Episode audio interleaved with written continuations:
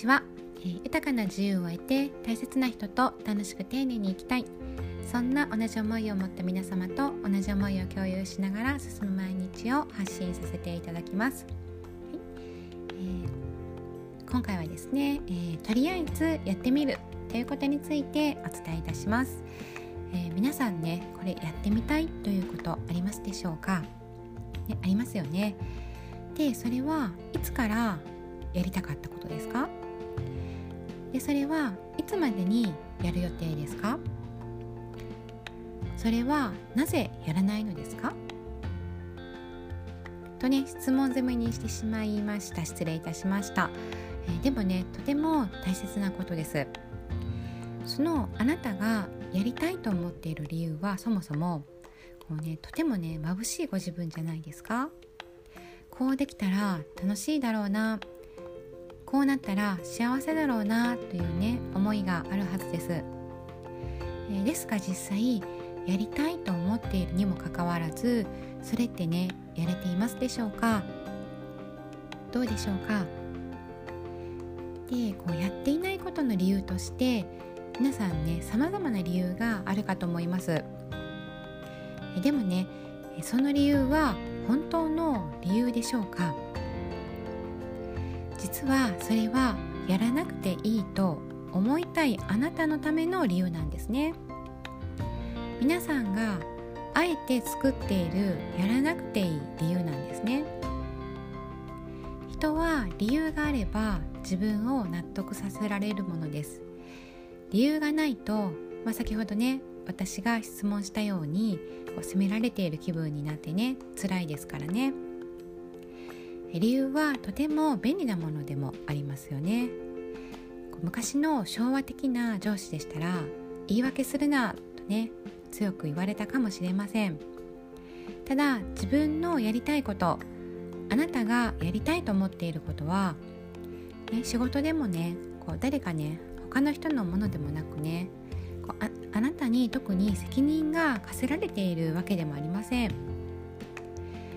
ね、あなたのね自分自身のことなのでその解釈はいかようにもできてしまうんですね。まあねそういったところが問題でもあるんです。そうすると人は簡単に理由付けしてしまいます。やらない理由をね。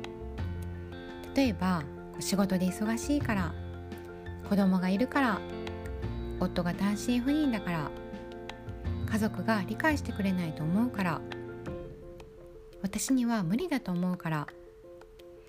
これがね本当にやりたいかわからないから。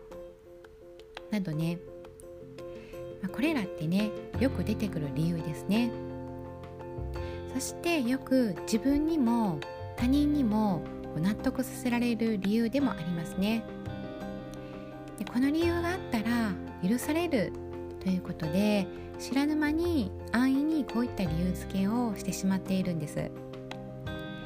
やるかやらないかといえばやらない方が今現状はね楽でもあるんですね。でもやらなければ最初の一歩でさえ踏み出せないんです。踏み出さないスタートはそもそもスタートを切っていません。ということはスタートラインに立っているとも言えずレースにすら参加していない状況なんですね。レースに参加していなければゴールさえ存在しません。あなたのやりたいとね思ったことを実現している人ってねいらっしゃると思います。その方は結局のところそのやりたいことをやってみたんですね。やったから実現したんです。ですのでできるかできないかはさておきひとまずねやってみたらいかがでしょうか。とりあえずやってみるんです。そしていざねこうやってみるとね意外と楽しくなってね止まらなくなるかもしれませんよ、はい。えー、最後までお聴きくださりありがとうございます。